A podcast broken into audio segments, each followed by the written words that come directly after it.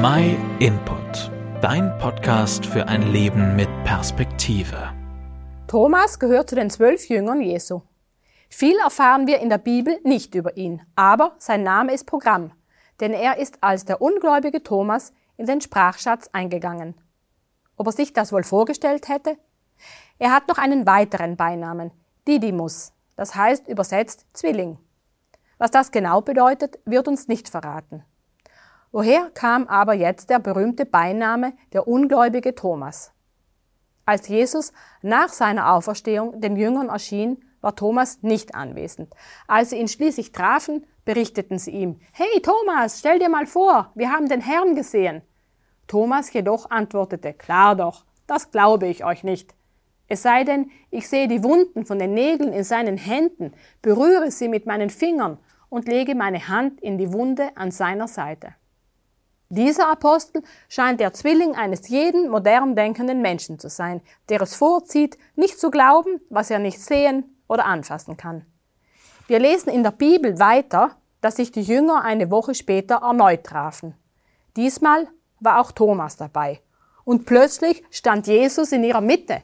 Er spricht Thomas direkt an und sagt, lege deine Finger auf diese Stelle hier und sieh dir meine Hände an lege deine Hand in die Wunde an meiner Seite. Sei nicht mehr ungläubig, sondern glaube. Und Thomas antwortete, Mein Herr und mein Gott. Jesus sprach dann erneut zu ihm, Du glaubst, weil du mich gesehen hast. Glücklich sind die, die mich nicht sehen und dennoch glauben. Nicht sehen und doch glauben. Oft wurde das als eine Warnung an Thomas verstanden.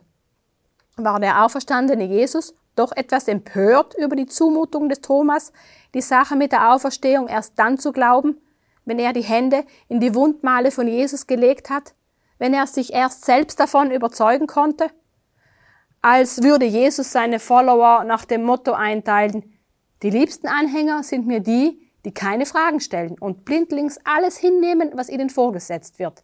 Nein, das tut Jesus gewiss nicht. Und ist euch bei diesem Text noch etwas aufgefallen? Es gibt noch etwas, was in unseren Sprachschatz eingegangen ist.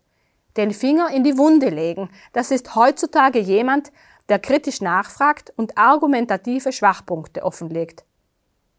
Und doch finden wir diesen Bericht über Thomas mitten in der Auferstehungsgeschichte. Warum gerade hier? Das ist doch der Höhepunkt der Ostergeschichte. Die Tage der Freude und dann kommt der ungläubige Thomas daher. Aber Jesus nimmt jeden von uns ernst, und zwar mit unseren Fragen und Zweifeln. Hätte Jesus sich Thomas zeigen müssen? Nein. Aber ich könnte mir vorstellen, dass er es auch für uns getan hat. Denn er wusste sehr wohl, dass es fast eine Zumutung war, an einen Menschen zu glauben, der den Tod überlebt hat.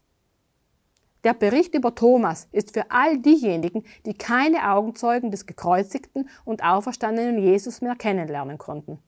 Und Thomas? Schon beim letzten Abendmahl vor der Kreuzigung sagt Jesus zu seinen Jüngern, und wohin ich gehe, den Weg dorthin kennt ihr. Und wieder ist es Thomas, der eingreift und sagt, nein, wir wissen nicht, wohin du gehst. Wie also sollen wir den Weg kennen? Und Jesus spricht eines seiner berühmtesten Worte. Ich bin der Weg und die Wahrheit und das Leben. Genau wie Thomas dürfen wir nachhaken, nachfragen und unsere eigenen Erfahrungen mit Jesus machen. Wenn du mehr darüber wissen möchtest, wie das aussehen kann, dann melde dich doch gerne bei uns.